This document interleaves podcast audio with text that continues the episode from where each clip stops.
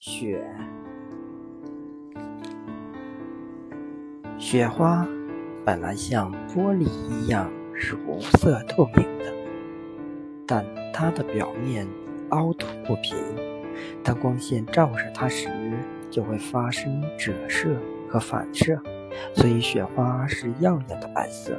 当气温降到零度以下时，云层中的小冰晶在相互碰撞中会增长变大，空气托不住时就会往下落，变成雪。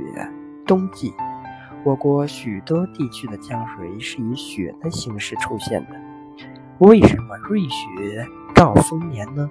冬天很冷，植物容易被冻伤，而下雪就像给植物盖上了棉被。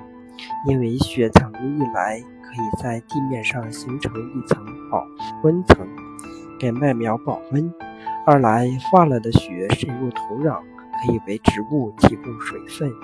这样一来，来年就可以大丰收了。五颜六色的雪，雪并不全是白色的，在一些地方，雪因为夹杂了不同的物质而呈现出不同的颜色。在寒冷地区，长着体态轻盈的海藻，有红色的、黄色的、绿色的。当它们飞到空中，粘上雪片时，雪就有了不同的颜色。